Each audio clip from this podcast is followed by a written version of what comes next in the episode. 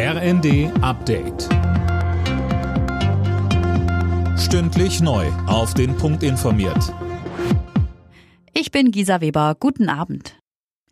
Die gemeinsamen Inhalte der nächsten Monate festzurren, das hat sich die Bundesregierung für ihre Klausurtagung auf Schloss Meseberg vorgenommen, die am Nachmittag gestartet ist. Als Gast begrüßte Bundeskanzler Scholz EU-Kommissionspräsidentin von der Leyen. Sönke Röhling, welche Themen stehen denn im Mittelpunkt? Also wie Scholz sagt, geht es vor allem um die Frage, wie es gelingen kann, die Wirtschaft klimaneutral zu machen und gleichzeitig wettbewerbsfähig zu halten, beziehungsweise zum Vorreiter bei klimafreundlicher Technologie zu machen. Die FDP dürfte bei von der Leyen aber auch nochmal das geplante Verbrenner aus ansprechen. Weiteres wichtiges Thema ist der Haushalt. Finanzminister Lindner will, dass alle Minister den Gürtel so eng wie möglich schnallen.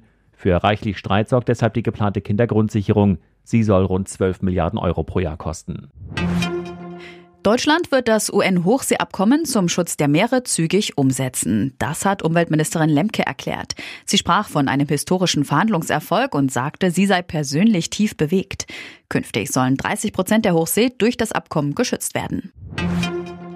In Berlin wollen CDU und SPD am Donnerstag ihre Koalitionsverhandlungen starten. Das haben Sprecher beider Parteien erklärt.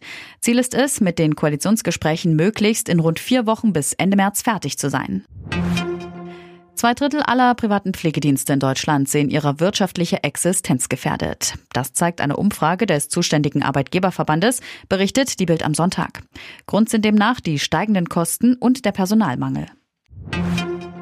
Bayer Leverkusen hat sein Sonntagsspiel in der Bundesliga klar gewonnen. Gegen Hertha BSC siegte Leverkusen 4 zu 1. Leverkusen bleibt nach dem Erfolg im gesicherten Mittelfeld der Tabelle. Hertha steht mit einem Punkt Vorsprung auf die Abstiegsränge auf Platz 14.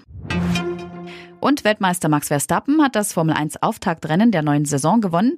In Bahrain siegte er im Red Bull vor seinem Teamkollegen Sergio Perez. Dritter wurde Fernando Alonso im ersten Martin.